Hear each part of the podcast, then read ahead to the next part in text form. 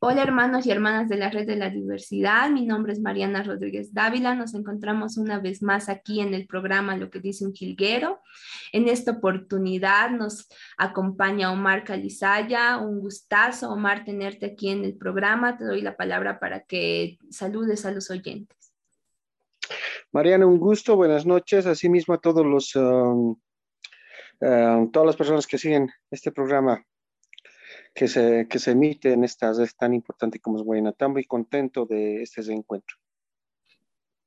El gusto es nuestro tenerte aquí, Omar, un gustazo realmente, volvernos a ver de, de tiempito. Y bueno, comentamos un poco, ¿no? Cómo estamos en el tema de la música, en el recorrido musical, comentamos a todos los seguidores que estamos pendientes, ¿no? En la Guaynatambo, en las CIPAS, en todas las redes de la diversidad de tu música, de lo que haces. Eh, así para entrar un poquito del contexto, ¿no? Omar Calizaya es compositor, charanguista y bueno, contanos un poquito ese, antes de ir a las preguntas ya más actuales, un poco de ese recorrido en el tema del charango. Bueno, sí, yo soy charanguista desde mis 14 años. Eh, yo he estudiado en el Colegio Héroes de Buquerón, en el Alto, ya no hay ese colegio, era en la, en la zona de Tejada, estaba ahí con, ahí ha empezado este cariño por el charango, es, eh, me encontré este instrumento en una presentación que vi eh, en Navidad del 82, si mal no recuerdo, y bueno, me, me quedé muy eh, impactado por, por uh, un músico anónimo, que no sé quién, quién fue, pero eh, verlo interpretar me, me, encantó y yo desde los 14 años empecé a interpretar charango con grupos en colegio, después participando en la universidad y después también ya tuve la suerte de estar en Peña Naira, donde ya integré algunos grupos. Y bueno, ese transcurso hasta la actualidad me sigue acompañando el charango, ¿no? Qué lindo. Muchísimas gracias por contarnos un poquito, ¿no? De ese recorrido musical que tienes con el charango, ese amor y cómo ha ido surgiendo, ¿no? Desde chiquitito, desde 14 años que tocas ese instrumento. Y bueno, es este trabajo ¿no? de, de, la composición, ¿no? Has estado también en distintos grupos em, en el Alto, te has ido formando desde Ciudad Satélite. Contanos un poquito eso más, por favor. Sí, claro, en Ciudad Satélite, eh, bueno, en mis épocas, en, los, en, la década de los 80, hay que reconocer que había, eh, había fuerte movida con, con los grupos de folclore y había lugares donde podía uno ir a, concursar. Yo recuerdo que el Centro Juvenil Don Bosco fue importante porque eh, realizaba eh, peñas o realizaba festivales eh, de concurso y nos armábamos para eso, ¿no? Por ello, en Ciudad Satélite y en el sector de cobertura del área de, este, del Don Bosco han surgido bastantes colegas músicos, ha habido bastantes amigos músicos que habíamos empezado juntos, ¿no? chiquillos. Y actualmente una buena parte de ellos con los que hemos comenzado están en grupos eh, reconocidos o tienen como actividad principal la música, tanto afuera, en el exterior. Tengo amigos que, que nos hemos conocido hace 40 años y siguen con la música, ¿no? Eh, en Ciudad Satélite seguíamos a grupos eh, históricos, había un grupo que era Ucamao, que nos gustaba verlo, el grupo había otro grupo Canaru, que era también del Colegio Boquerón y parte del Colegio Bolivian Católico que había. Entonces, eh, eh, seguíamos, pues, y seguíamos a grupos vigentes de esa época, que éramos uno, los Jarcas eran un referente, los Jarcas habían sacado un álbum donde estaba el Guayayay, entonces parte de ese álbum era como un examen para nosotros músicos jóvenes, pero también había Malco de los Andes, Malco de los Andes, recuerdo, Zumillacta, eh, altiplano, eh, que cuando comenzamos eran nuestros grupos de referencia, o bueno, personalmente para interpretar el charango, empezar a copiar. Así hemos empezado, bueno, mayoría de los uh, folcloristas hemos empezado así, copiando a nuestros, a nuestros ídolos, ¿no? desde entonces. Entonces, así ha empezado esta idea en el alto, donde había altos grupos de música vernacular autóctona, había los centros autóctonos se llamaban esas veces, y habían los grupos de música de los, eh, de los, jóvenes, pues, ¿no? Y en el Don Bosco, en festivales, por ejemplo, que se hacía en Villa Dolores, eh, que lanzaba algunas de las iglesias también en la Plaza Juana Azurduy, nos movíamos ahí, o los festivales intercolegiales. cosa que ahora no veo tanto, ¿no? O sea, antes sí había fuerte, fuerte, fuerte actividad a este nivel. Exactamente, gracias por comentarnos un poquito de eso. Y bueno, eh, contame a ver alguna anécdota que tengas con esto, con el instrumento del charango, con alguno de los grupos de allá, alguna anécdota así bien fuerte que siempre lo sabes manejar. Bueno, la, hay algo que, como está, ahorita estamos en este territorio del pasado, recordando, eh, la primera vez que toqué, eh, me puse tan nervioso eh, creo que era un solo micrófono para ocho músicos, eran dos chicas, así, eh, así de la iglesia, ¿no?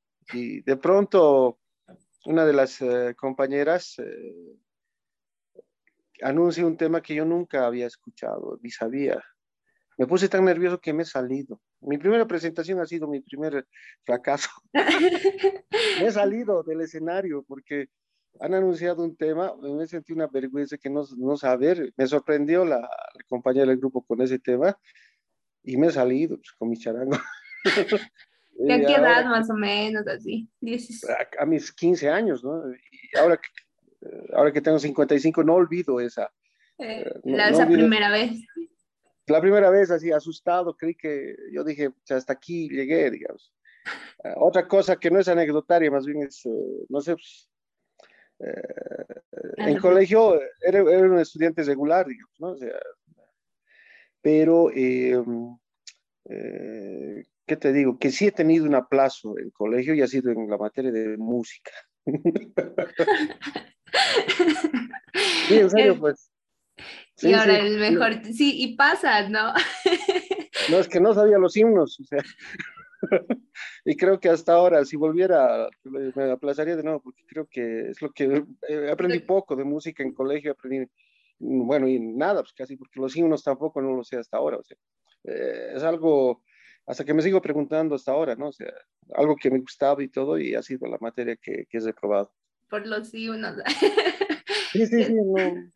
Pero está bien, pues, porque los himnos está flojeras aprenderse. No, pero es que eh, la música es otra cosa, ¿no? Y ojalá, bueno, parece que no han cambiado mucho porque eh, yo he tenido estudiantes de charango todo y les pregunto qué hacen en, en sus, eh, sus, sus, materias de música y creo que siguen con el salve o patria, o sea, no, no estamos, algo está pasando ahí, ¿no? Sí, sigue con eso. Yo que ahorita estoy con mi prima y estaba con esas cuestiones de chiquitita y sigue con Salvio Patria. Vivo, o sea, sí o sí de memoria tienen que hasta el himno del colegio tienes que saber más para cualquier cosa y no, no, no introducen realmente lo que es la música, el tema de, de la, lo que es no la, el leer, es como leer una partitura, esas cositas básicas que yo creo que es, porque eres maestro también, ¿no? Omar, en ese recorrido, en todos tu, tus, tus años has dado a veces talleres de, de, charango, clases de charango, y como ahorita me comentas de los estudiantes, de, a ver, contame un poquito eso de, de, de los, de los cursos de talleres y, y que actualmente tú con el charango eh, tienes eh, proyecciones, visiones, trabajos en este momento.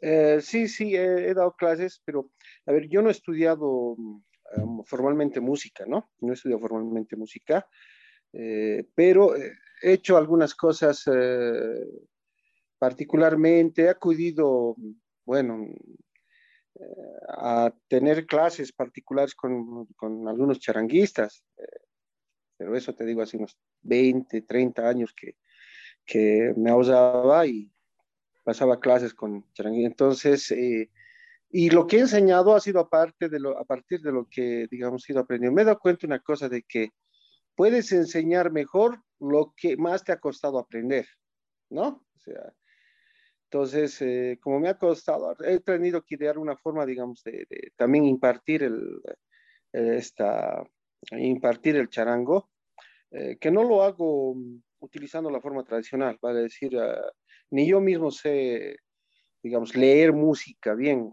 podríamos decir que de letreo. No, no, pero sí he hecho algunos talleres en armonía y todas esas cosas. He tenido que, tenido que estudiar, eh, aplicarme personalmente, acudir, pero eh, también dar de alguna otra manera. Y se puede enseñar, uno, puede enseñar matemáticas sin, ah, de, una manera como lo ha comprendido, ¿no? O sea, pero sin salirse la cosa. Igual la música lo puedes enseñar, es lo lindo también de este ámbito que es la música, que hay formas para transmitir el conocimiento y, y eso es lo lindo del arte, que sí puede haber una academia, pero también tiene que haber otra parte que es la más emotiva, la sensación, y eso no se enseña, ¿no? Eso no se enseña, se, es una parte motivadora. yo pienso que los maestros, o sea, yo tengo maestros eh, que se conozco en mi vida, eh, que más que enseñarme todo, me han inspirado. Un maestro creo que debe inspirar, o sea, es una cosa importante. Entonces, eh, es así como pienso que debería debería haber una parte técnica que tienes que dar al estudiante porque eso te, te, ayuda a meter en la nomenclatura con todos los demás músicos para trabajar, pero hay otra parte también de, la, de lo motivo, de, lo, de, de incentivarlos. Y yo creo que cada, en el arte, cada estudiante es un mundo que encuentra su, su ámbito y se desarrolla, eso es lo lindo. Gracias, Omar. Y... ¡Fuerza! Pacajes. El señorío tras el horizonte, piedra sagrada su corazón, herida cumbre, cúspide del monte,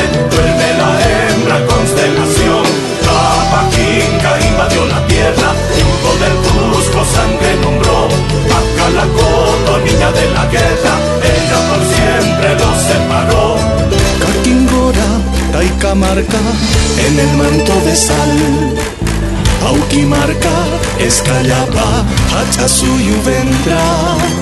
Son los hijos de la vida, de la luna y el sol.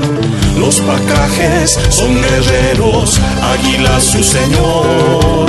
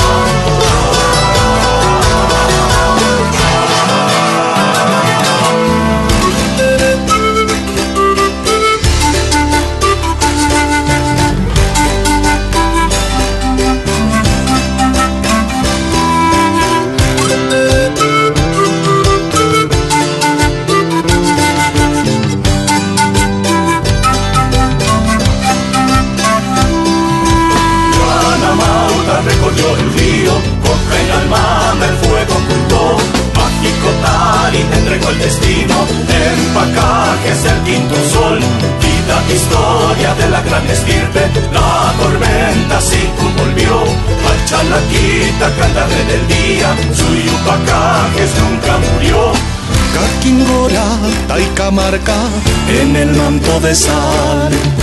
Auquimarca, Escayapa, Hachasuyu vendrá. Son los hijos de la vida, de la luna y el sol. Los pacajes son guerreros, águila su señor.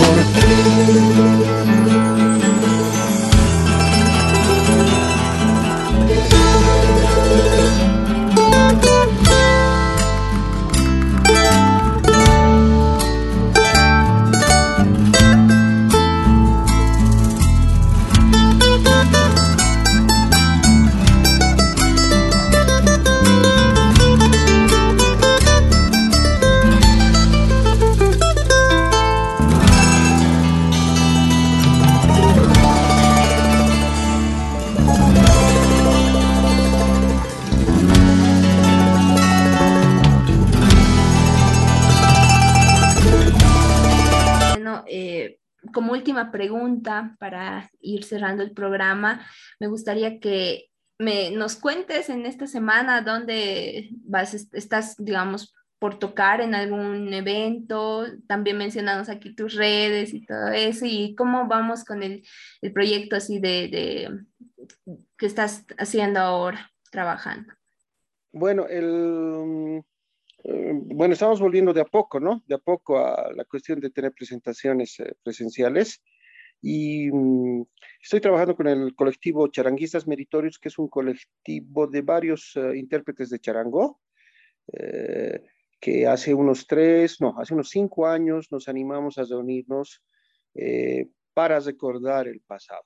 O sea, la mayoría de charanguistas meritorios hemos pasado los, los 50 uh, años y tenemos maestros ahí con 70, de edad de 70 años y que estamos reponiendo la obra de Mauro Núñez. Eh, eh, bueno, contarte de charanguistas meritorios es decir que es un reto porque todos los que componen el charanguismo meritorios son charanguistas de varios grupos, ¿ya? ha sido parte, por ejemplo, el primer charanguista de Guara, el maestro Clark Orozco, estado uh, Carlos Vázquez, Agustín Alonso, el, el, director del grupo Mara, que es un gran charanguista también, Carlos Zelaya, eh, un, un, gran uh, intérprete y que también ha grabado con grandes grupos, incluso ha trabajado con, uh, te diría, con Hachamalco con otros grupos, que es Franco Valdés, ha estado con Ollantay, también es parte de este colectivo, que dijimos, miren muchachos, eh, bueno, cada uno tiene su trabajo con el charango y hace también su, su, dinerito presentándose y todo eso, pero había algo que nos faltaba, que sentíamos que era recordar eh, los inicios del charango y por eso estamos poniendo la obra de Mauro Núñez, ¿no? uno de los más grandes charanguistas uh, nacionales, que ha fallecido en la década de los 70, pero ha dejado un legado lindo y eh, estamos investigando la música de este gran creador y las reponemos en conciertos. Pero también está en proyecto... Eh, interpretar ahora en otro capítulo, eh, reponer la obra también de otro charanguista, que es Julio Lavallén, que también ha afinado hace algunos años y que ha sido uno de los uh, pioneros en un estilo muy particular del charango y que ha sido charanguista los jarcas, por ejemplo, ¿no? Y hay, y hay, un, y hay, una, hay una, una, definición de él que es el jarca olvidado, porque ha dejado composición, se ha dejado estilo, pero no, no ha sido tan reconocido. Entonces, como meritores, digamos que nos gusta explorar eh, lo que no se ve en el charango y ponerlo actual, porque nuestra juventud actualmente tiene un referente muy, muy fresco, ¿no? De, de, quién es el, los, uh, cómo es la historia del charango, pero eh, como país que tiene una ley del charango y que también se reconoce como origen y cuna del charango, tenemos pues mucha más historia, ¿no? Entonces hay que investigar y es lo lindo, creo que también es didáctico juntarnos. Ese proyecto lo vamos a, nos juntamos tres o cuatro veces en el año. En agosto vamos a estar para las efemérides eh, de, de, Bolivia y en diciembre vamos a tocar la, los villancicos, eh, pero con un puro charango, es la, la, onda, ¿no? El otro proyecto que ahora también estoy acompañando es con el grupo Coca, que estamos trabajando. Ayer hemos estado en un evento privado, y como ya se están abriendo las cosas. Y, y, el otro proyecto, bueno, que también está comprometido es el de grabar un nuevo disco, he hecho el primer trabajo, Pacajes Quinto Sol, pero eh, estoy ya trabajando para un segundo disco que tiene la línea de Pacajes Quinto Sol, vale decir que es vivencial y está, va a estar dedicado a un territorio que gracias a mi trabajo laboral, que me ha llevado más, más o menos unas dos décadas, está trabajando en provincia, he ido vivenciando cosas muy, muy lindas, ¿no? Y, y bueno, me, va a gustar eh, que el próximo trabajo también cuente ya de, de, una provincia, pero más que de la provincia, de la historia de, ese lugar. Hay cosas muy, muy, uh, que te impactan, pues cuando uno recorre nuestros, uh, nuestros, nuestras regiones, hay cosas que están ahí dormidas o latiendo eh, para el que llega, ¿no? O sea, es encontrar y hay que contarlas, hay cosas muy lindas. Qué lindo, mil felicidades, Omar, y ojalá sí salga ese segundo disquito que nos, nos estás comentando. Eh, el nombre va a ser sorpresa todavía para...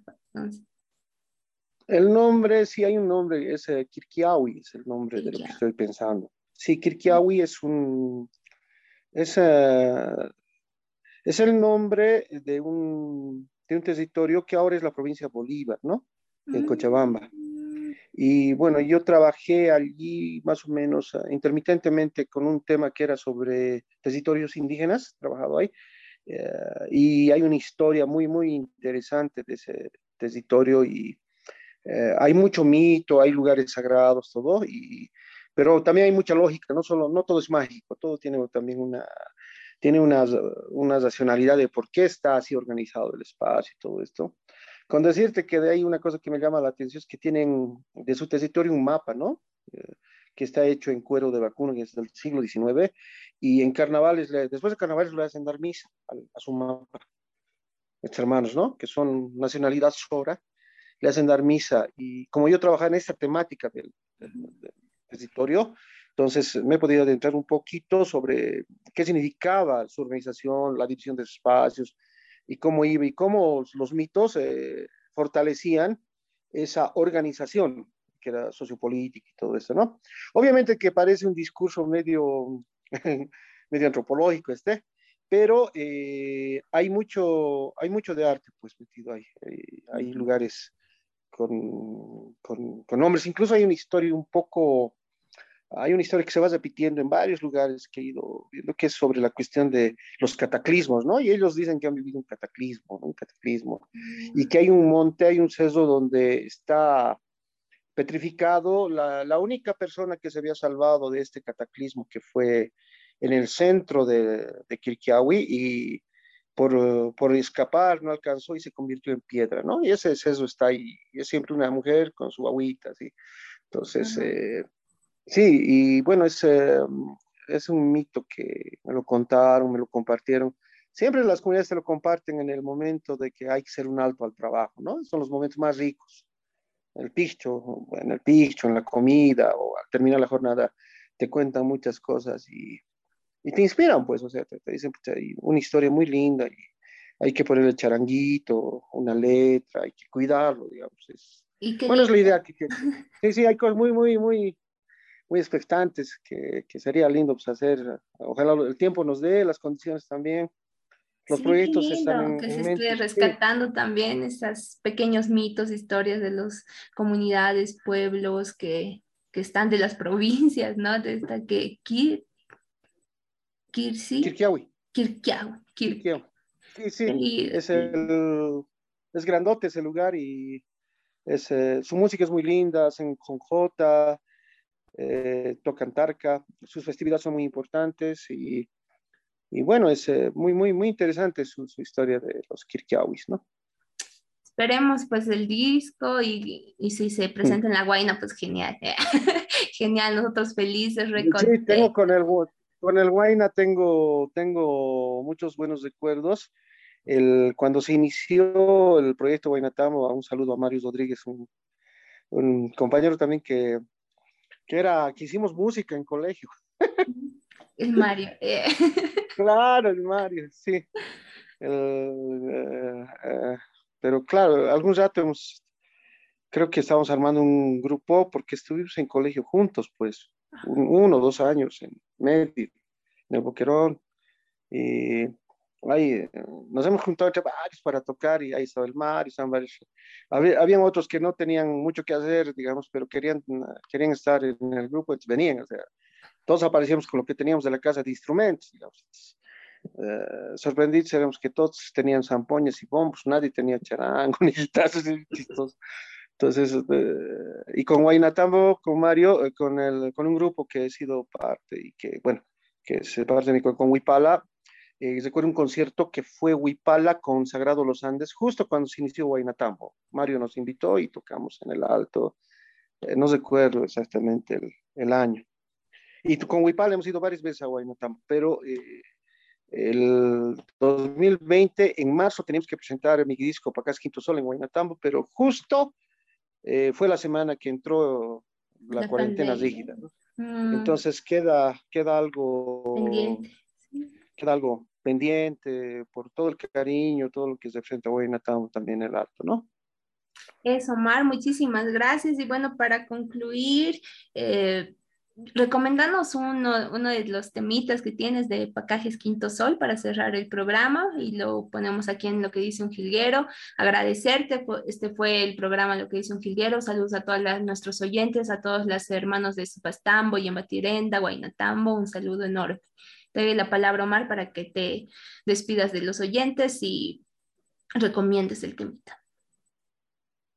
Bueno, un tema que me animaría es el Zenón y Delina, es un San Juanito que lo he hecho dedicado a mis padres, que, bueno, que en este lapso de cinco años se me fueron los dos. Y cuando grabé este tema, bueno, había prometido dedicárselos a ellos y, y bueno, queda, queda el, el, cariño, el recuerdo para ellos.